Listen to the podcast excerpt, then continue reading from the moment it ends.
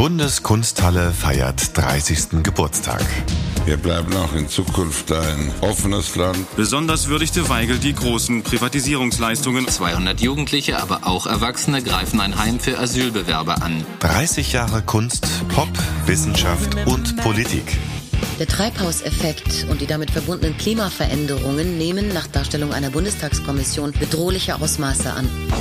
Wir treffen Menschen, die diese 30 Jahre geprägt und erlebt haben. Kommen Sie mit auf eine Zeitreise mit unseren Hosts Bettina Rust und Leila Jenirse.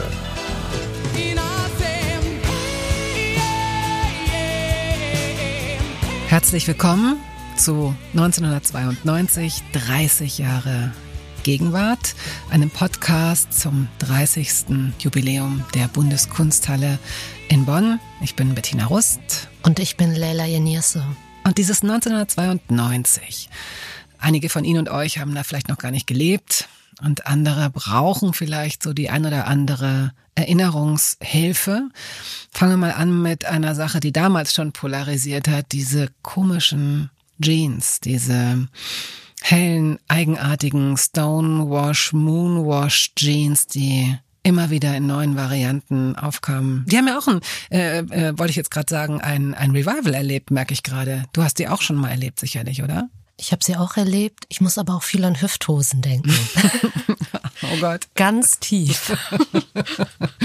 ja, äh, dann hatten, es gab noch so sieben Achtelhosen oder diese komischen Sachen, die so komische Gummizüge unten haben. Aber Hosen als Thema sind nicht repräsentativ für das, was Sie jetzt hier hören werden. Das kann ich Ihnen schon mal verraten. Ähm, was fällt dir ein? Was hast du recherchiert zu 1992, Lena? Rhythm is a Dancer. Hm, guter Song. Ein Gefühl ähm, für das Treiben, das Tanzen 1992 und auch die kommenden Jahre. Es wird viel geraved. Dann, ähm, ich habe natürlich mal nachgeguckt, weil ich ja nicht so gut bin im Erinnern. Ähm, eure Margarete Stokowski oder unsere, sagen wir es so, weil sie ist eine ganz tolle, großartige ähm, Frau ihrer Zeit, Feministin, war damals einfach Alice Schwarzer. Die musste das alles abdecken. Heute gibt es verschiedene Frauen, die äh, gute Impulse geben, die uns zum Nachdenken bringen, die uns inspirieren. Wer ist es bei dir neben Margarete Stokowski? Was würdest du sagen? Oh, ich weiß gar nicht, wo ich da anfangen, wo ich aufhören soll. Das ist ein gutes Zeichen. Das ist ein wirklich gutes Zeichen. Das heißt, es gibt ähm, genug Frauen, an denen man sich heute orientieren kann. Ja, und vor allem nicht nur weiße Frauen, also wenn ich mir jetzt vorstelle, das letzte Buch, das ich gelesen habe, war All About Love von Bell Hooks, mhm. also die mich sehr inspiriert hat. Sie ist vor kurzem gestorben, Rest in Power. Aber äh, auch das Buch von Fatma Aydemir ähm, konnte ich nicht aus der Hand legen. Jins, das war auch sehr gut. Also die ich auch als äh, feministische Schreiberin lese, aber auch meine Autorenfreundin Enes Marchi. Mhm. Also ich habe das Gefühl, es sind viele ähm, Frauen um mich herum, aber natürlich auch äh, welche aus der Geschichte. Und jemand, der auch ins Bewusstsein hervordrang, Wolfgang Lippert durfte Wetten das moderieren. Ich sag's jetzt so blöd. Er war halt so ein bisschen das, was Timothy Dalton für James Bond war. So, dass Leute so sagen, ach echt, ach so, wirklich, habe ich jetzt gar nicht so wahrgenommen, obwohl er für viele ein ganz toller Moderator war. Wolfgang Lippert, sagt dir das was? Mir sagt er GZSZ etwas. Gute Zeiten, schlechte Zeiten. Ging das los 1992? Das ging 1992 los und war wahrscheinlich eine Sendung, die die ganze Nation geschaut hat. Geschichtlich gesehen, ja, es ist, es ist viel passiert, historisch gesehen und politisch gesehen, aber greifen wir uns jetzt hier einfach mal George W. Bush raus, also den Älteren, der damals Präsident noch war und dann aber abgelöst wurde von Bill Clinton. Von Bill Clinton, einem äh, als sehr attraktiv geltenden Präsidenten. Ne? Das war so der, ja, der hatte sowas Maskulines für viele, so eine freundliche Maskulinität. Und verdammt, Leila, wir sind schon ziemlich nah dran am Thema. Männerrollen. Und da haben wir uns zwei super gute Gäste eingeladen, nämlich einmal Drangsal, Musiker, mit bürgerlichem Namen, so heißt es ja, Max Gruber, 29 Jahre alt, wuchs in der Pfalz auf, sehr erfolgreicher Musiker und macht seit 2018 den Podcast mit Verachtung mit Casper. Und Wiegald Boning startete seine Karriere in den 90er Jahren, zählt zu den großen Multitalenten des deutschen Fernsehens, schreibt Bücher, ist Musiker, Synchronsprecher, Moderator, Komponist, Komiker. Also jemand, der 1992 am eigenen Leib erfahren hat und sich bestimmt noch gut erinnern kann. Und Max, der fast 1992 zur Welt kam.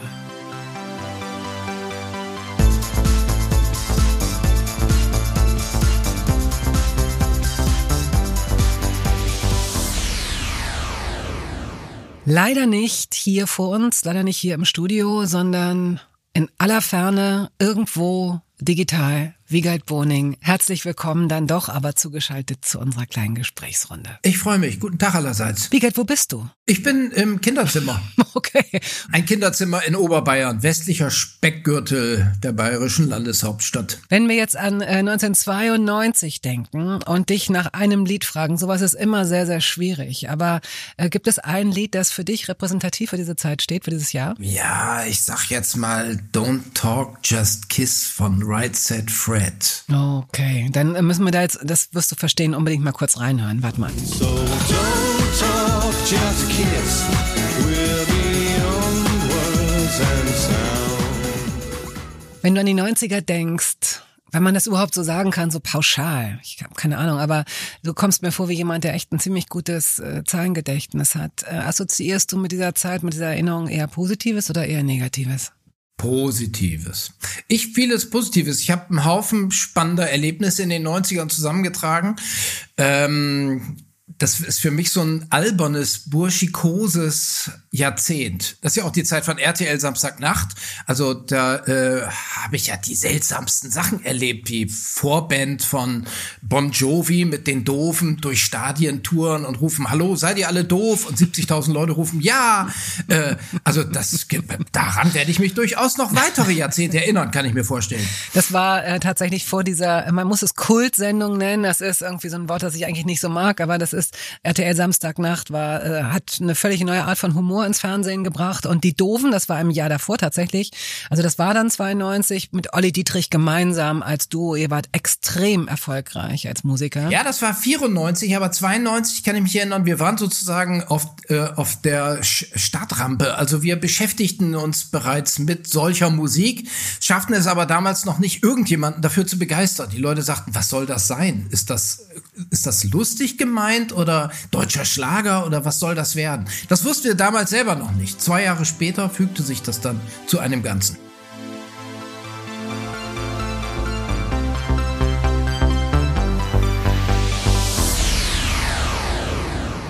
Wiegald, wo warst du 1992? Kannst du dich an das äh, spezifische Jahr erinnern?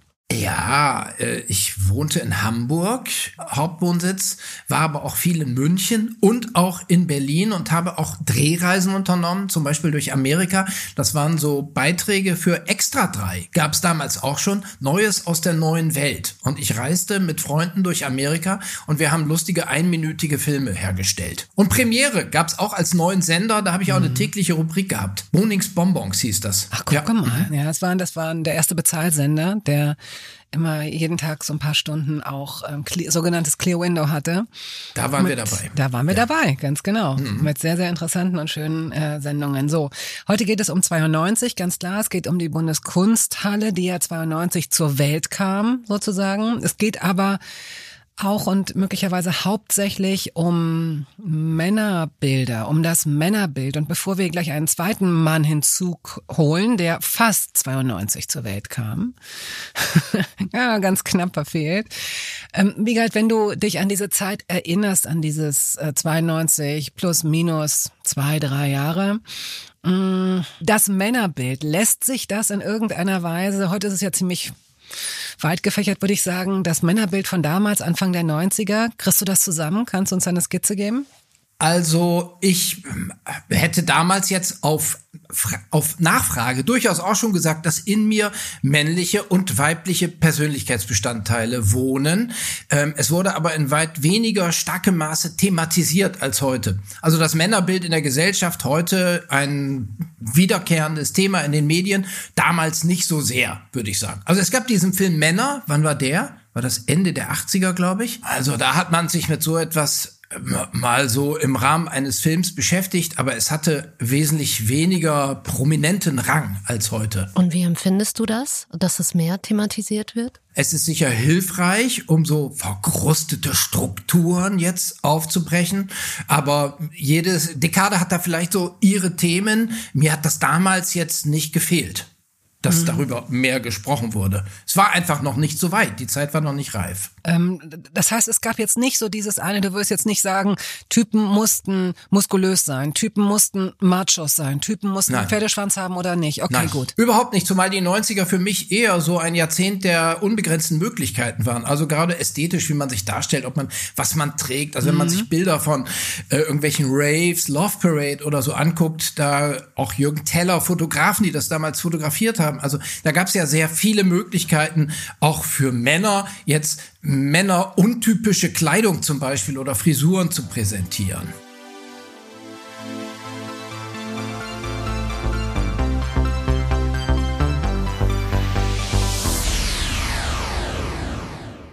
Mit uns im Studio sitzt noch eine Person. Äh, ich sag mal nicht Mann, weil ich dich noch nicht gefragt habe, äh, Drangsal, ähm, wie du dich definierst, aber das ist vielleicht auch erstmal gar nicht die Frage, äh, die mich an erster Stelle interessiert, sondern erstmal, was du persönlich mit den 90ern verbindest. Hallo zusammen. Ich wurde in den 90ern geboren. Nicht 1992, sondern 1993. Das heißt, die Frage, wo ich äh, 92 war, erübrigt sich damit so ein bisschen. Was verbinde ich mit den 90ern? Ja, so die Anfänge meiner Kindheit dann natürlich, äh, so die frühesten Erinnerungen. Aber ich erinnere mich vor allem natürlich dann auch an die 2000er und mit den 90ern verbinde ich vor allem Musik und so Styles, die jetzt auch wieder relevant sind. Du bist Musiker und du hast auch einen Song mitgebracht. Welchen? Ich habe von der Gruppe Pantera das Stück Walk mitgebracht. Dann hören wir mal rein.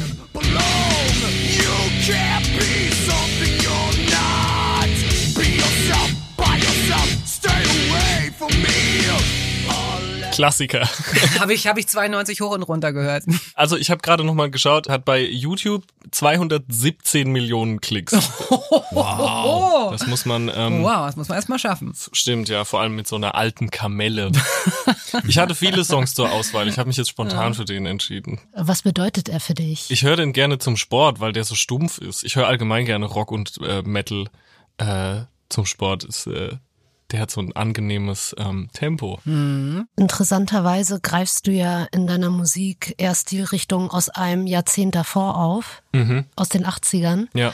Und äh, ich fand das irgendwie ganz interessant, dass du quasi ein, behaupte ich jetzt mal, ähm, progressiveres Männerbild performst, dich dann aber auf eine, auf ein vergangenes Jahrzehnt beziehst in deiner Musik. Ist das so eine Art Cherry-Picking?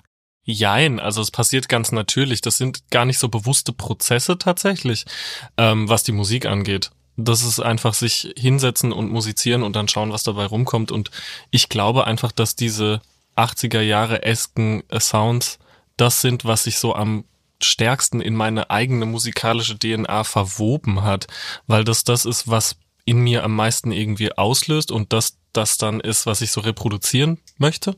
Es gab ja in den ähm, auch in den 80ern total viele Männer, die ein wundervolles Männerbild vorgelebt haben. Mir würde da Pete Burns einfallen, der Sänger der Gruppe Dead or Alive, bekannt durch den Song You Spin Me Right Round Like a Record, der am Ende seiner Karriere, Gott hab ihn selig, aussah wie eine Frau und aber immer äh, steif und fest darauf beharrt hat, als Mann angesprochen zu werden und das sich auch immer so definiert hat. Das finde ich wundervoll und mit solchen Figuren bin ich dann halt irgendwie aufgewachsen und konfrontiert worden. In den 90ern halt vor allem mit dem jetzt völlig zu Recht in Ungnade gefallenen Marilyn Manson, der so ein bisschen mein Geprägt hat. Eigentlich gab es diese Ausreißer nicht so häufig. Das mag natürlich auch daran gelegen haben, dass das Privatfernsehen noch relativ neu war und von Digitalisierung irgendwie noch gar nicht die Rede hätte sein können.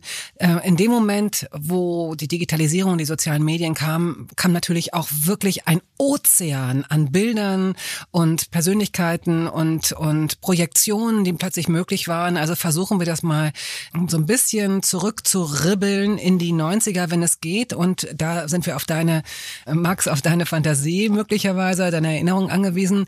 Und bei Wiegald, ähm, ihr seid ja beide Musiker, ihr sitzt euch jetzt hier nicht gegenüber, deswegen ist es nicht ganz so einfach, euch miteinander ins Gespräch zu bringen.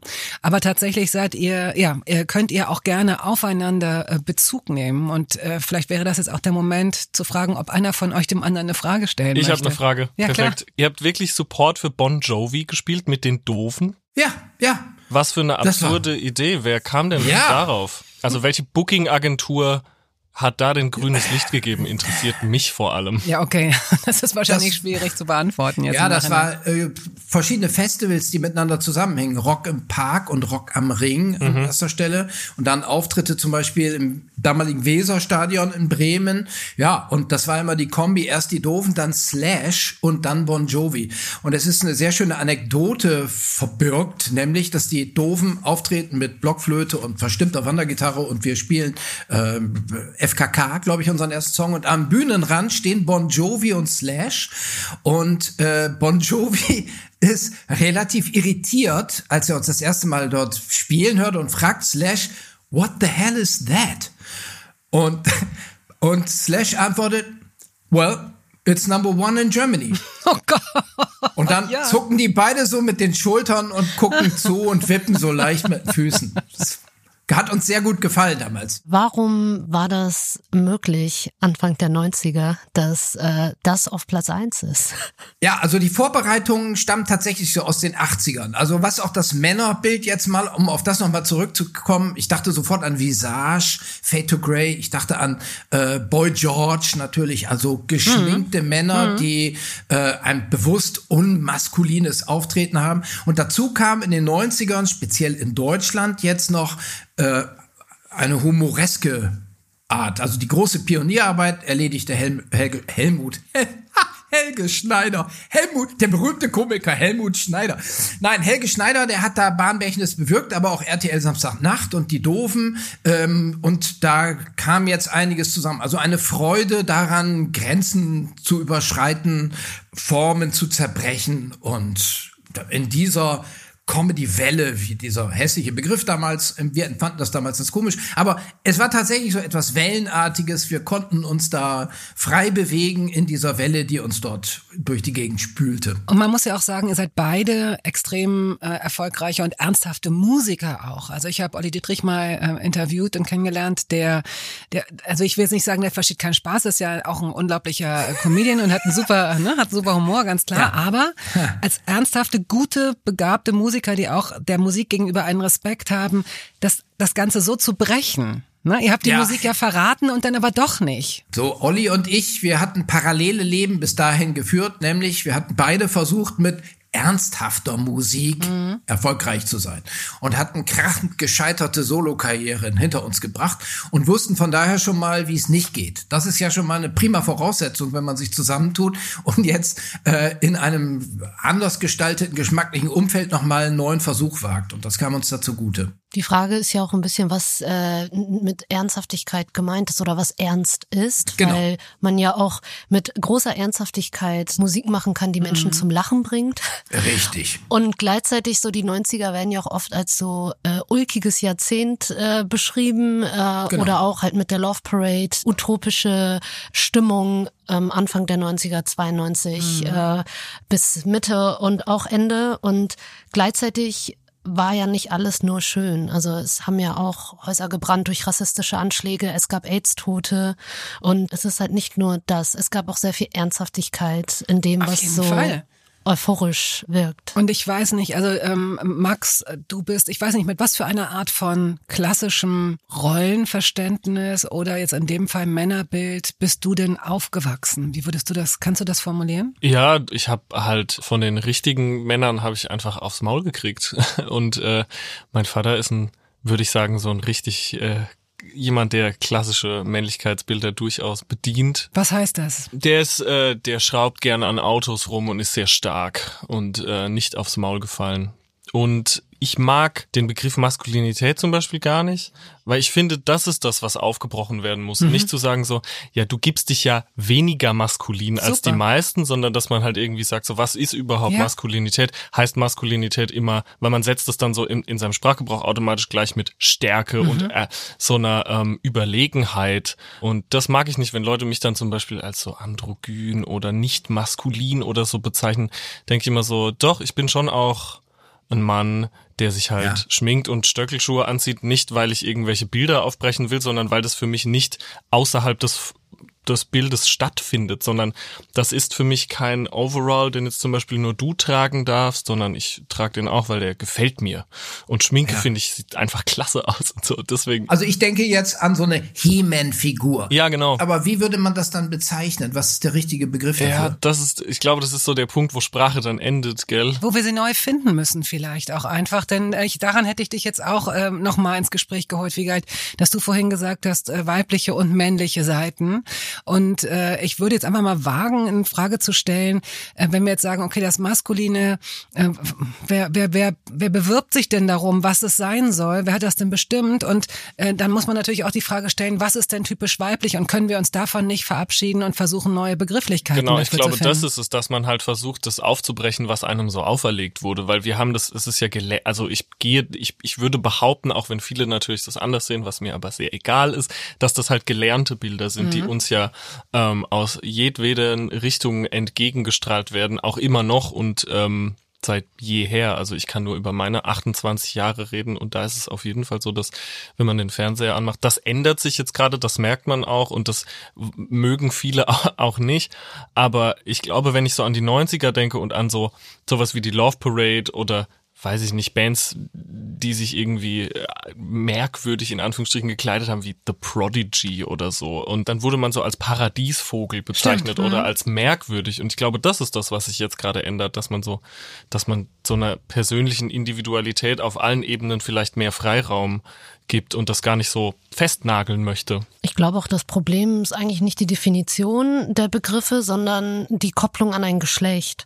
Also Maskulinität kann für das stehen, was es steht, aber muss nicht unbedingt in Bezug zu einem Geschlecht stehen. Und das ist so, wir verbinden immer Personen, die sich dann als Mann identifizieren äh, mit Männlichkeit, was Na nicht ja, sein muss. Wenn es in dem Wort schon vorkommt, ist es schwierig, das zu entkoppeln. Ne? Also weiblich sein, dann müssen wir das wirklich, dann müssen wir die Bereitschaft haben, das alles aufzurebeln. Deswegen glaube ich, das ist jetzt ganz subjektiv auch, dass es schwierig sein wird, äh, einen Großteil der Männer zu Feministen zu machen, weil einfach dieses Wort Frau da schon drin steckt und sie das Gefühl haben, sich daran nicht irgendwie, sich damit nicht zu identifizieren. Vielleicht müssen wir wirklich neue Wörter finden. Ja, ich möchte ja mal so lieber die Gäste sprechen lassen, aber äh, ich krietsch da mal rein. Äh, man braucht ja gar nicht unbedingt dieses Wort. Also dieses Wort Feministin braucht man ja nicht. Das reicht ja schon, wenn alle einfach aneinander sein lassen. Das Problem ist, dass das aneinander sein lassen halt meistens an den Ismen schon scheitert. Also die sind so strukturell, dass das Sein schon durch diese Ismen so vorgelebt wird. Also eigentlich so ein bisschen so, wie als würde man zu einem Arschloch geboren werden. ähm, äh, aber äh, genau, ich glaube, ähm, unabhängig von den Begriffen, allein schon darüber sprechen, was man gerne macht oder mag oder wie man aussehen möchte, hilft ja auch schon das ist in circa das, was ich sagen wollte, nur viel schlauer ausgedrückt. Deswegen, ich habe dem eigentlich gar nichts mehr hinzuzufügen. Wir sind halt, wir sind Wesen, die äh, sich entlanghangeln an Begrifflichkeiten, die eine feststehende Definition haben, um uns durch das Leben irgendwie zu schleichen und das Gefühl haben, wir sind sicher und die Realität ist auch so, wie wir die wahrnehmen. Und ich glaube, sobald man halt anfängt, da so äh, an bestimmten Ecken und Enden so am Fundament zu meißeln, werden ganz viele Menschen so nervös, weil sie das Gefühl haben, alles, was ihnen irgendwie Struktur und Sicherheit gibt, Definition von Dingen gibt, eins ist gleich eins, das, ähm, das wird denen dann weggenommen. Und ich mhm. glaube, das ist das Problem. Und ich finde es schön, was du sagst, dass man dann so, man braucht nicht wirklich neue Begrifflichkeiten, man muss einfach aufhören, sich an denen so festzubeißen. Es sei denn, die Begrifflichkeiten können einen eine gute leitende Stütze geben. Also manchmal braucht man sie halt doch, um irgendetwas beschreiben zu können. Aber ich würde gerne noch mal den Bogen schließen zu dem, was du davor gesagt hast, nämlich dem Generationsding, weil du ja von deinem Vater gesprochen hast, der yeah. halt eher eine, äh, sage ich mal, äh, klassische Form von einem Verständnis von äh, Mann repräsentiert, vielleicht auch, weil er zu einer anderen Generation gehört. Ich würde behaupten, dass vielleicht manchmal auch quasi diese Generation braucht als so ähm, Antifiguren, um dagegen zu rebellieren. Vielleicht brauchen wir auch so die klassische Vaterfigur, um dagegen zu rebellieren und zu sagen, genauso wollen wir nicht sein. Absolut. Mein Papa, Bankkaufmann, ich habe den erst nach seiner Pensionierung überhaupt das erste Mal nicht in einem Nadelstreifenanzug gesehen, glaube ich. Also vorher hat er immer Nadelstreifenanzug getragen, war FDP-Kreisvorsitzender und es wurde bei jedem Gespräch bei Tisch ging's sofort egal worum, es ging immer hoch her in politischen Diskussionen. Das hat mich gestählt fürs Leben. Also ich ja. habe mich nie wieder so über Politik echauffiert wie, sagen wir mal, zwischen meinem 10. und 16. Lebensjahr zu Hause beim Abendessen. Äh, selbstverständlich, das ist ja sehr sinnvoll. Und dafür bin ich meinem Papa mittlerweile, nachdem ich das dialektisch alles verarbeitet habe, bin ich dem sehr, sehr dankbar dafür. Und Ja. genauso geht's mir nämlich auch. Ich glaube, es ist ganz natürlich zum Beispiel, dass man sich gegen ähm, das Elternhaus irgendwann stellt. Zumindest kam es mir so vor, dass, dass es irgendwann diese Teenager-Rebellion gibt und dann wird man halt älter und sieht, äh, dass doch viel mehr ähm, von den Eltern in einem steckt, als man vielleicht früher gerne hätte zugeben wollen. Und ich glaube, es wird auch, äh, wenn, wenn ich dann mal so alt bin wie mein Vater jetzt, dann wird sich, werden die Kids, sag ich mal, wieder gegen irgendwas es wird immer irgendwas gegen, geben, gegen das man sich stellt und vielleicht ist es dann so eine Gegenbewegung zurück zu, das gibt es ja auch jetzt so, das kann man ja auch beobachten, dass es zu der Strömung, die sagt, nein, alles muss offener werden, alles muss neu definiert werden, Sprache muss auseinandergebrochen werden und alle Rollenbilder sowieso, gibt es auch eine Gegenbewegung, die dann halt sagt, nein, auf gar keinen Fall, es bleibt hier alles so, wie es ist. In fact, lass uns noch weiter zurückgehen. Und ich glaube, das, wenn ich so beobachte, wie Menschen äh, miteinander umgehen, auch online, dann glaube ich, äh, wird, wird das alles bloß noch weiter nach außen sich drücken und extremer und ähm, unangenehmer. Aber wir wissen ja auch, dass es äh, wieder Gegenbewegungen gibt anderer Art, also dass sich das wieder umdrehen kann. Äh, gucken wir auf Ungarn, gucken wir auf Polen, ähm, gucken wir auch in die Vereinigten Staaten teilweise, wenn es um Abtreibung geht beispielsweise. Wir sind uns dieser zivilisatorischen Errungenschaften und dieser Öffnungen, dürfen wir uns nicht allzu sicher sein. Also ähm, die gilt es auch immer wieder zu verteidigen. Mir ist nur gerade aufgefallen, dass jetzt in den letzten zwei, drei Tagen ähm, wurde wieder äh, sehr viel über Männlichkeit äh, diskutiert, weil nämlich erst äh, so ein Comedian Oliver Pocher eine geknallt hat und dann einen Tag später Will Smith Chris Rock eine geknallt hat und beides Mal wurde das festgehalten und das versuchen Leute zum Beispiel auf Twitter jetzt so zu verbinden mit diesem Gedanken so, ja, das sind die, das ist die Art von Männer, die wir jetzt wieder brauchen, um Kriege zu gewinnen und das finde ich alles sehr interessant, das so zu beobachten, ohne mich da einmischen zu wollen. Ich denke mir auch so, wow, das ist das erste Mal, dass irgendwie äh, ein Typ jemanden eine geklatscht hat und wir sind umgeben von viel härterer Gewalt und dann wird das so an einer Backpfeife aufgezogen. Nicht, dass sie nicht schlimm ist und total erbärmlich, aber das schockiert dann die Menschen. Und wenn wir uns jetzt die letzten 30 Jahre ähm, angucken, dann hat ja auch eigentlich ähm, die Gewalt nie aufgehört. Vielleicht war das in den 90ern, als Moses P. Stefan Rath eine Kopfnuss Das gegeben stimmt, hat wow. und ihm die Nase gebrochen hat, weil er ja die ganze Zeit Witze über ihn gemacht hat. Das könnte man mal rausfinden. Wiegald, weißt du das noch? Ja, ich habe selber einen, äh, einen offenen Brief verfasst, Nein! meine ich. Ja, daraufhin, wo ich Moses Pelham, ich kann mich an gar keine wörtlichen äh, Inhalte mehr erinnern, aber ich habe ihm die Leviten gelesen. Nein. Und ich habe ihn dann sehr viel später kennengelernt, ich glaube vor zwei Jahren erst. Und da wurde das Thema weiträumig umschifft.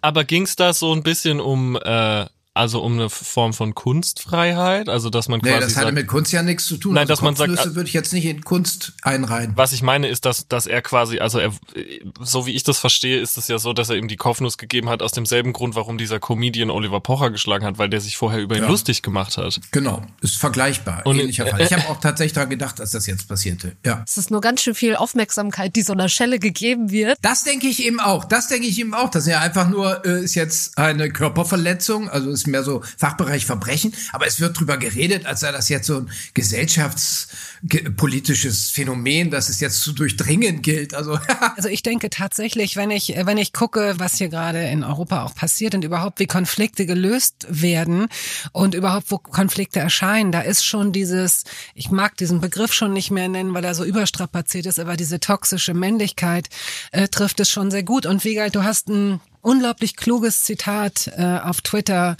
äh, veröffentlicht. Ähm, ich habe dieses ganze anstrengende Maskulinitätskonzept noch nicht begriffen. Mit Lütjelage, Armdrücken, Basta sagen, Schützenfest, Daddeln, Sixpack, AMG, mit nacktem Oberkörper auf dem Pferd sitzen. Liebe Grüße an Herrn Putin. Warum machen die Männer das mit Und warum stoppen die Frauen sie nicht? Und ich finde das unglaublich gut, dass du das gefragt hast. Und dazu habe ich direkt zwei Fragen. Erstens, bist du schon mal AMG gefahren, wie galt? Nee, aber ich habe gerade ein Auto fotografiert, so ein AMG-Auto in Sylt, da hatte eine, eine Möwe draufgekackt, genau auf das AMG. Das hat mir gut gefallen. Darum dachte ich sofort an diese Marke in dem Zusammenhang. Aber egal, erzähl weiter. Also mit einem richtig guten Soundsystem in einem AMG ja. fahren, das gefällt ja. mir als Person, die weiblich gelesen wird, sehr gut. Und die zweite Frage ist, könntest du dir vorstellen, oben ohne auf einem Pferd zu reiten und es zu genießen? Ja, das könnte ich mir vorstellen. Also AMG kann ich mir nicht vorstellen. Ich finde Autos grundsätzlich, keine Ahnung, ist einfach nicht mein Ding. Ich fahre gern Klapprad und fertig. Oder reiten, das könnte ich mir durchaus vorstellen. Und nackt nachts durch die Dünen reiten, also wer will das nicht? Das würde ich schon gerne, ja. Ich habe Angst vor Pferden und keinen Führerschein, deswegen für mich kommt beides nicht in Frage. Aber lass uns überlegen, warum tatsächlich, warum machen das Männer? Also äh, die Kriege, die Fotos, die Konflikte, die Ohrfeigen, ähm, all diese Sachen, also warum machen das Männer oder Menschen, die als Männer gelesen werden?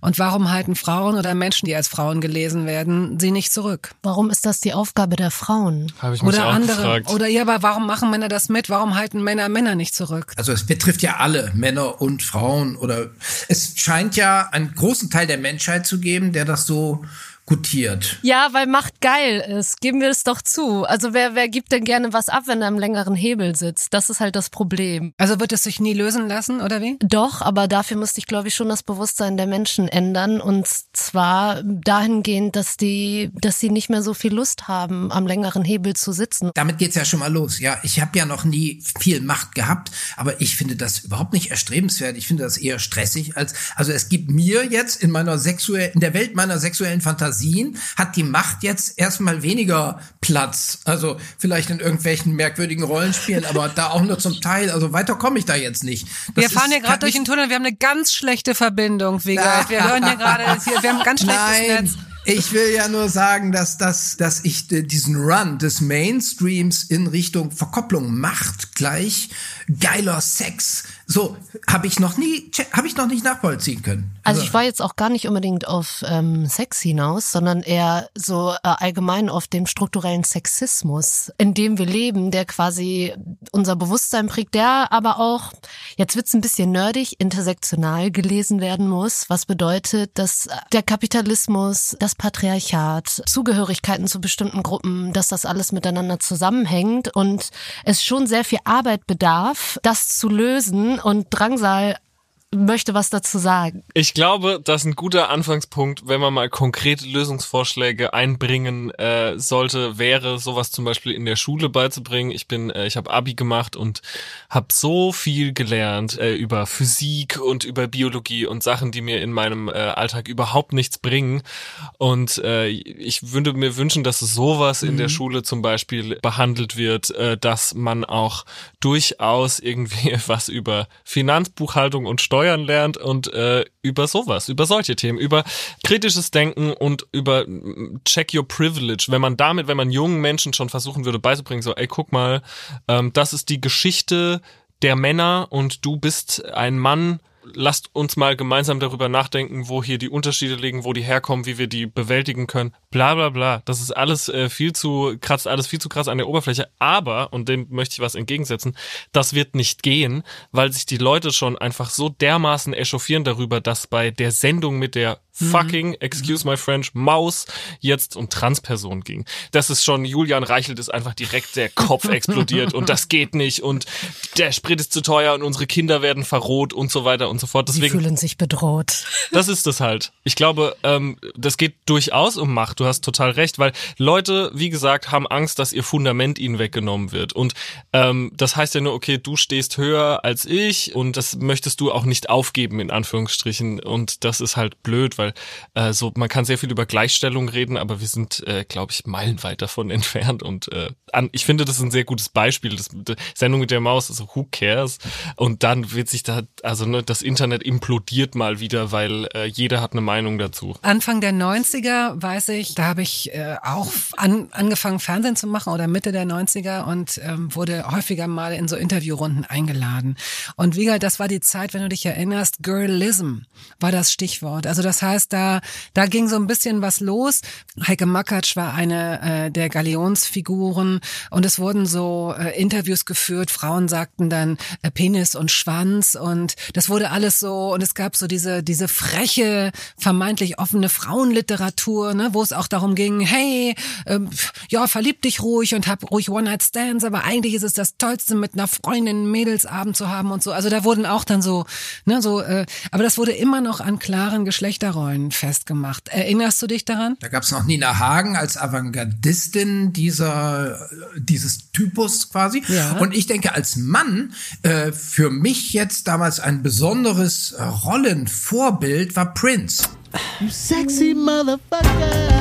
Prince, der also auftrat mit einer Musik, die in ihrer Kreativität neue Standards setze in der Popmusik und äh, darüber musste man nicht großartig diskutieren und er trug auch mit der völligen Selbstverständlichkeit, mit der er unterschiedliche Stile verknüpfte, trug er dann auch äh, hohe Hacken auf der Bühne und diese Selbstverständlichkeit, die hat mich sehr getoucht damals und ähm, die hat auch in meinem Leben etwas verändert, nämlich dass man mit Selbstverständlichkeit auch Frauenkleider anziehen kann, ohne dass man dafür drüber diskutieren muss oder sich rechtfertigen muss oder so. Ich glaube, sowas ist total wichtig, weil das bei mir dann wiederum eine Weile später andere KünstlerInnen waren irgendwie und jetzt sehe ich, dass halt Kids haben sowas wie AK oder Sophie, was halt KünstlerInnen sind, die auch offen Transpersonen sind und die so eine Visibility schaffen und Sachen wie 100 Gags oder so. Ich glaube, dass das Kunst, vor allem Musik und ach, gibt ja auch genug SchauspielerInnen und was weiß ich und, und MalerInnen und alles mögliche, aber dass das halt extrem viel Macht hat und extrem viel Power hat, da was zu bewegen irgendwie. Und ich, vielleicht müssen wir einfach noch 100 oder 200 Jahre warten. Obwohl vielleicht auch gar nicht so lang, hoffentlich. Äh, Wiegald, ich wollte dich nochmal fragen, du hast ja auch einen eigenen Typus äh, eingeführt, den es auch schon immer gab, aber der auch äh, bei dir eine Rolle gespielt hat, nämlich der Nerd. Äh, nicht ganz da, immer bisschen neben der Spur und auf einem eigenen Film. Wie hast du zu dieser Rolle gefunden? Da musste ich nicht lange suchen. Das ich meine, das ging schon im Kindergarten los, dass dort gesungen wurde. Ich musste aber nicht mitsingen. Ich galt als sogenannter Brummer. Das war so die offizielle Bezeichnung der Kindergärtner. Ich ging nach nebenan und durfte zeichnen in der Zeit und setzte sich dann in der äh, Grundschule fort. Dann nahm ich immer meine eigenen Bücher von zu Hause mit, um in der Pause zu lesen, damit ich nicht mit den anderen draußen rumtoben musste. So habe ich das empfunden. Also so eine gewisse angeborene Arroganz vielleicht, die ich dann im Alleinsein ausleben durfte. 1992, ich bin ja wirklich schlecht in, im Erinnern und habe jetzt mal geguckt, es gab so ein paar Filme, die äh, für damals so, äh, für diese Zeit standen. Zum Beispiel Basic Instinct, aber auch eine Frage der Ehre. Und ich weiß nicht, ob du dich erinnerst und ich weiß auch nicht, ob ihr diesen Film kennt, mit, also hochbesetzt mit Jack Nicholson, Demi Moore, Tom Cruise, Kiefer Sutherland und äh, Kevin Bacon, Cuba Gooding Jr., also unglaublich Wow. gut besetzt, super gut. Und ich kann den, es ist ein, ein unglaublich zeitloses Dokument für alle möglichen Ismen, wie schlecht Ismen jedweder Art sind. Und es zeigt, also Demi Moore ist die einzige Hauptrolle, die einzige weibliche Hauptrolle in diesem Film.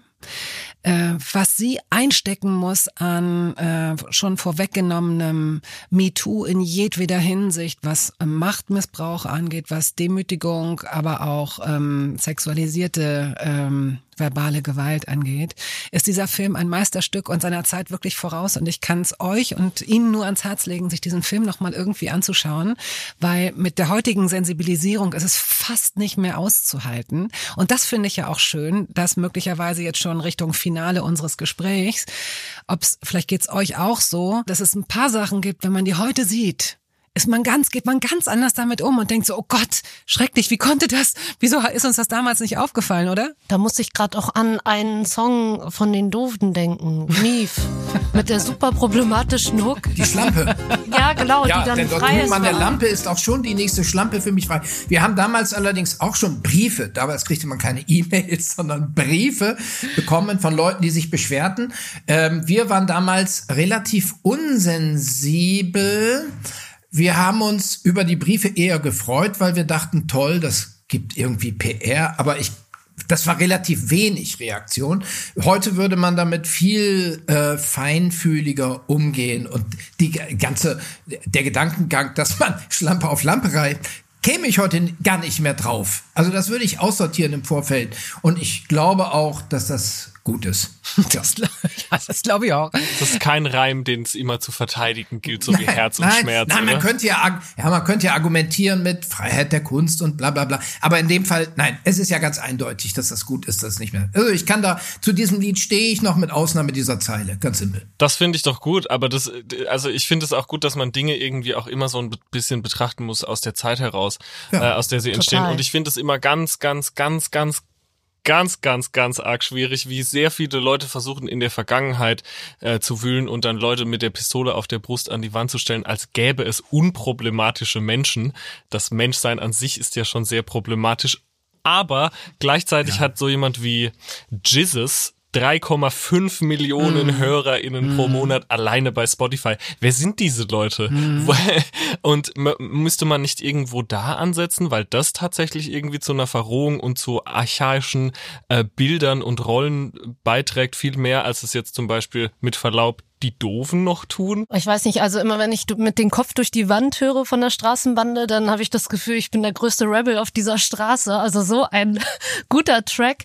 Ähm, aber natürlich ähm, ist auch dieser Song problematisch. Ich finde es viel interessanter, was du gerade gesagt hast, dieses dann mit Abstand diesen Song Ja. neu zu betrachten und zu sehen, ah krass, das hätte man früher nicht gesehen, das sieht man Ah. jetzt, also etwas hat sich doch verändert. Da fällt mir gerade ein, ich habe vorhin äh, The Prodigy erwähnt, Mhm. was für mich und auch hier wieder Keith Flint leider verstorben, äh, für mich unfassbar einflussreiche, äh, also das hat mich krass äh, beeinflusst einfach, dass es das Ja. gab und wie die aussahen. Aber auch hier Change My Pitch Up, Smack My Bitch Up, Ja, einer der größten stimmt. Hits von denen. Und der ist so gut. Und das ist Ja, halt das Ding. Also das es ist halt das Problem. viel komplexer als ich Genau. störe mich manchmal mit dieser Moral. Ja, ja, Dieses voll. so, wir wissen es jetzt besser, weil wir jetzt keine Ahnung weichen Indie-Pop machen. Es gibt bestimmt genügend Softboys, die das performen und sich am Ende trotzdem ultra Ja, das sind problematisch auch die das sind die Allerschlimmsten. Und das Ding ist halt, wie, das meinte ich gar nicht gegen dich, sondern mehr so wie, die Leute beschweren sich nämlich auch darüber, über softe Indie-Boys, aber hören dann Jizzes.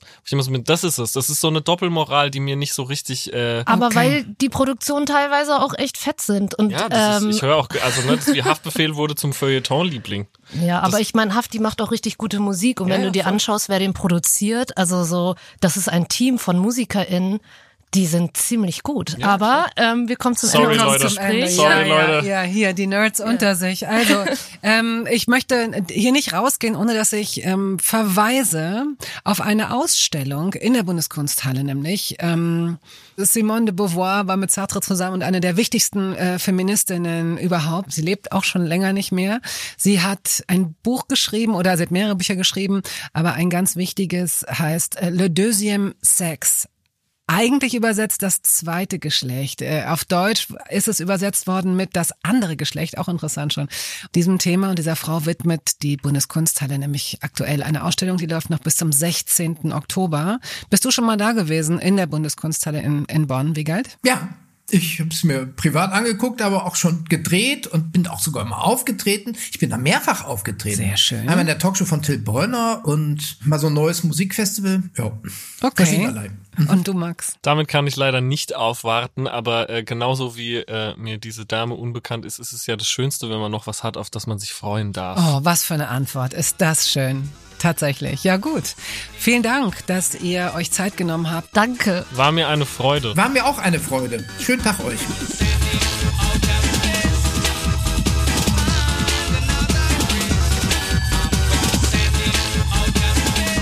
Leila, jetzt sind wir wieder alleine. Um noch äh, ganz kurz zu resümieren. Äh, kanntest du beide? Ich kannte beide. Ich habe Drangsal heute erst kennengelernt und bin absolut positiv überrascht und hätte jetzt echt noch gerne eine Stunde oder zwei mit denen weitergequatscht. Schade, dass Wiegald hier nicht saß. Ja, das dachte ich auch. So weit weg. Und wenn die Stimme so weit weg ist, holt man sie auch nicht so oft rein, weil man die Person nicht sieht. Ja, ne? wahrscheinlich. Hm. Ich freue mich auf die kommenden Episoden. Ich mich auch.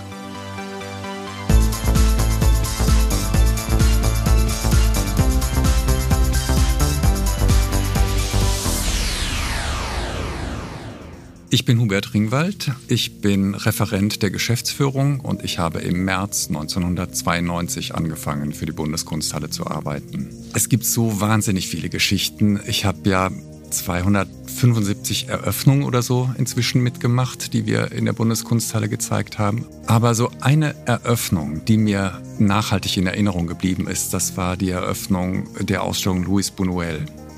Es war eine große Filmretrospektive des äh, spanischen Regisseurs Luis Buñuel, die 1994 stattgefunden hat und die mich deswegen so beeindruckt hat, weil wir zur Eröffnung eine große Gruppe von Trommlern aus Calanda eingeladen hatten.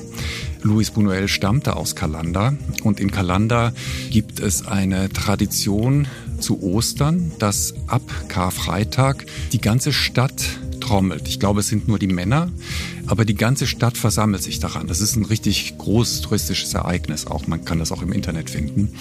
Wir hatten nun also eine Gruppe von ich würde jetzt aus Erinnerung sagen 20 Trommlern, die da waren und die ähm, so blaue, violette Roben anhatten und die sich dann morgens schon zur Pressekonferenz so kreisförmig im Foyer äh, positioniert haben und dann angefangen haben zu trommeln. Und das war so ein wahnsinnig ergreifendes Erlebnis. Das hat einem so den Mund aufgestellt und, äh, und, und, und den Boden unter den Füßen weggezogen. So, so, also es war einfach übermächtig.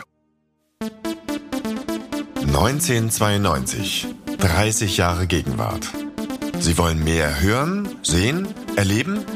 Besuchen Sie uns in unseren Ausstellungen. Farbe ist Programm, das Gehirn in Kunst und Wissenschaft, Simone de Beauvoir und das andere Geschlecht und Identität nicht nachgewiesen. Oder in vielen Filmen, Konzerten, Talks und Podcasts auf bundeskunsthalle.de. 1992, 30 Jahre Gegenwart, ist ein Podcast der Bundeskunsthalle in Zusammenarbeit mit Bose Park Productions. Idee und Redaktion Kolja Reichert. Realisation Kali Köhler. Produzentin Sue Holder. Moderation Bettina Rust und Lela Jenirse.